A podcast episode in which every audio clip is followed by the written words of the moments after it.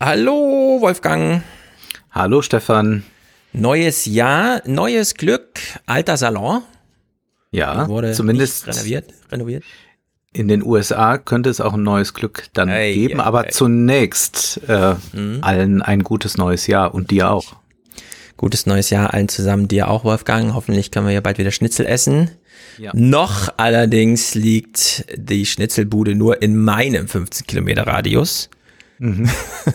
Gut, dass dieser Radius nicht fürs Virtuelle gilt. Ähm, ja. Würde man ja momentan der Bundesregierung in ihrem Aktionismus auch noch zutrauen, weil man irgendwie versucht, etwas zu tun. Man weiß gar nicht, bringt es was, aber es äh, sieht auf jeden Fall so aus, als hätte man was getan und deswegen gibt's dann diese 15 Kilometer Regelung, wobei ich eigentlich dachte, es hätte sich schon herumgesprochen in den vergangenen Monaten, dass gerade problematisch ist, äh, wenn Menschen beieinander wohnen, äh, mhm. gute Nachbarschaft pflegen und sagen, ach Mensch, der Peter, der kann doch mal gerade rüberkommen, ja. der hat doch nix.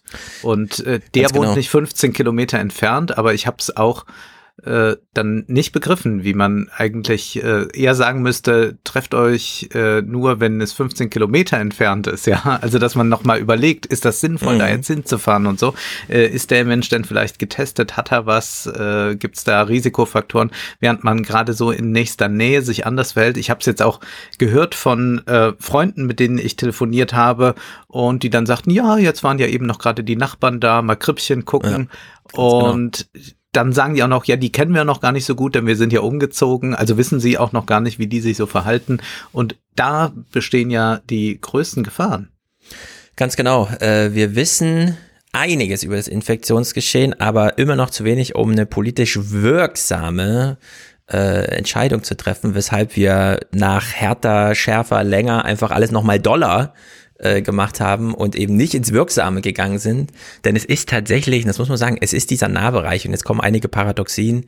Wenn wir Lockdown machen, das haben wir ja auch schon häufig diskutiert, dann haben wir ja mehr private Zeit und weniger Zeit in Öffentlichkeit. Das heißt, umso mehr Lockdown, umso mehr Entwöhnung von der Maske findet auch statt.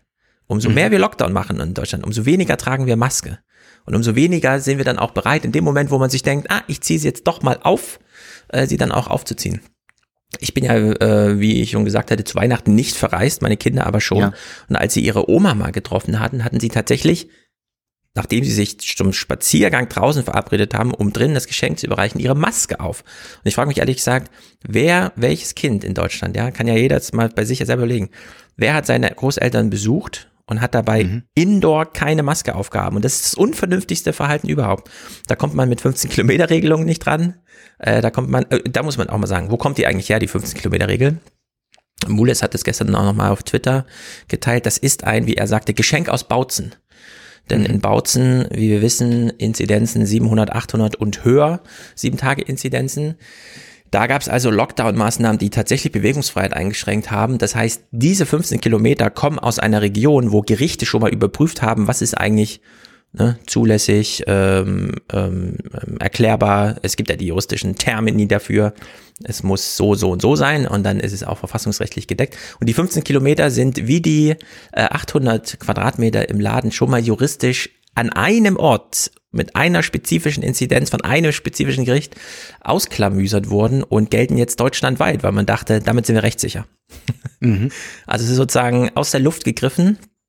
Und ja, Bodo Ramelow hat sich die 15 Kilometer gewünscht, damit die Sachsen nicht nach Ostthüringen einfallen, um beispielsweise wie auch immer einzukaufen. Da macht es auch absolut Sinn, weil wenn 15 Kilometer weiter die Inzidenz siebenmal so hoch ist wie bei dir zu Hause, dann macht es wirklich Sinn, einfach zu sagen, Leute, das ist so hoch, wir machen jetzt eine pauschale Regelung.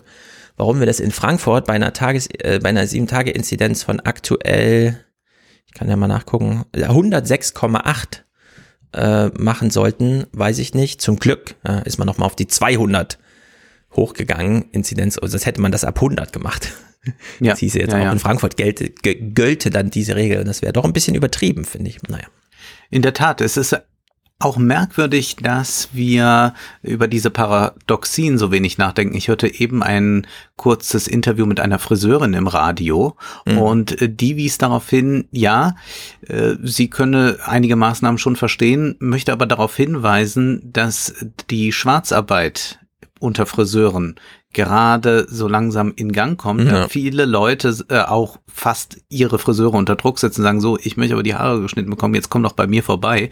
Und da werden dann ganz viele Regelungen nicht eingehalten, die aber gelten, ja, wenn man jetzt einen Salon betreiben würde. Und ich habe das ja auch schon mal, glaube ich, hier geschildert, wie vorbildlich ich das erlebt habe. Also ich kam mir fast vor, äh, äh, dass ich dachte, hoffentlich sind alle OP-Säle so sauber, wie es bei meinem Friseur zugeht. Ja. Und das sind äh, ganz viele Gefahren, die äh, da kommen und dass man sagt, na ja, gut, äh, der schneidet mir ja nur mal gerade die Haare, ich lasse ihn mal rein und hat man dann eine Maske auf und diese Dinge, äh, was ist da desinfiziert, was nicht. Äh, solche, solche Geschichten blühen da natürlich und das ist ein ganz großes Problem. Alles, was öffentlich ist, kann besser kontrolliert werden, bis hin äh, zur Maske dann auch. Aber mein Unwort des Jahres kann ich jetzt schon mhm. am 6.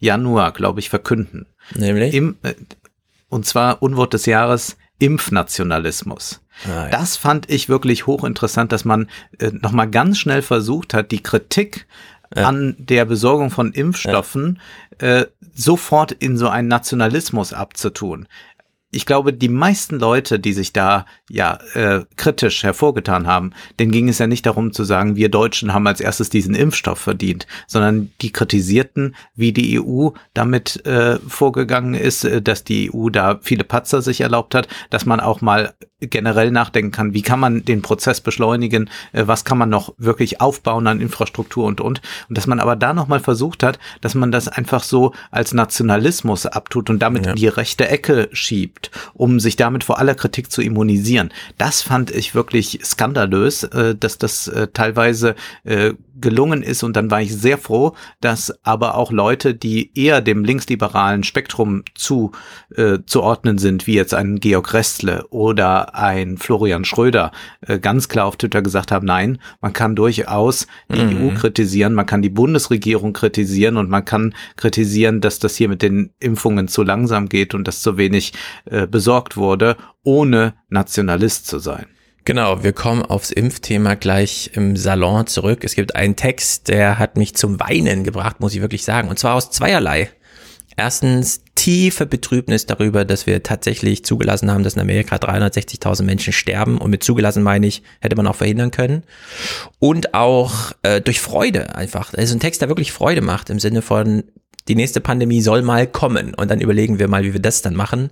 Denn diese politische Streiterei, ist, wie soll man sagen, wir sind ja, äh, wir arbeiten uns ja erst langsam an den Kern. Du hast jetzt sozusagen, das ist so das, die Eingangstüre. Ja.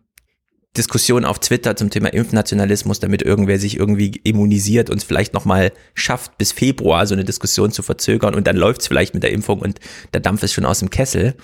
Aber wir haben ja eine EU-Kommission, die tatsächlich so proportsmäßig Impfkäufe auf Länder verteilt hat, so, und dann äh, wollte Macron eben auch, dass Sanofi zum Zuge kommt. Und jetzt liefern die aber nicht, weil die haben gar nichts in petto.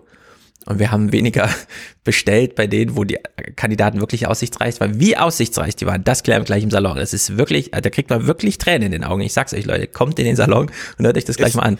Es ist so wunderschön, dass du da sagst, Tränen in den Augen, denn ich habe auch dazu einen Text. Denn mit Aha. den Tränen in den Augen sagst du uns jetzt gleich, das ist ein besonders wichtiger Text, denn ich habe sogar Tränen in den Augen gehabt und dieses Argument Tränen das hat sich äh, Thomas Frank mal angesehen und hat da einen sehr polemischen Text zugeschrieben aha, aha, mit Blick auf die amerikanische Außenpolitik. Also wir ja, erleben ja, ja, jetzt gleich Stefan emotional und ich komme dann mit einem äh, polemischen Text von Thomas Frank. Aber wir müssen noch ganz kurz äh, sagen, du hast es äh, im äh, Vorgespräch gerade ein paar Minuten vorher noch erzählt, es zeichnet sich da in Amerika etwas ab, das äh, man nicht erwartet hat, nämlich dass die, die Demokraten ja, wirklich mal genau. richtig viel Macht plötzlich bekommen. Es ist die überraschendste Meldung überhaupt und man kann sie zu diesem Zeitpunkt, 10.28 Uhr am Mittwoch, noch nicht bestätigen. Aber laut New York Times ist der eine Senatorenplatz in äh, Georgia schon an die Demokraten gegangen.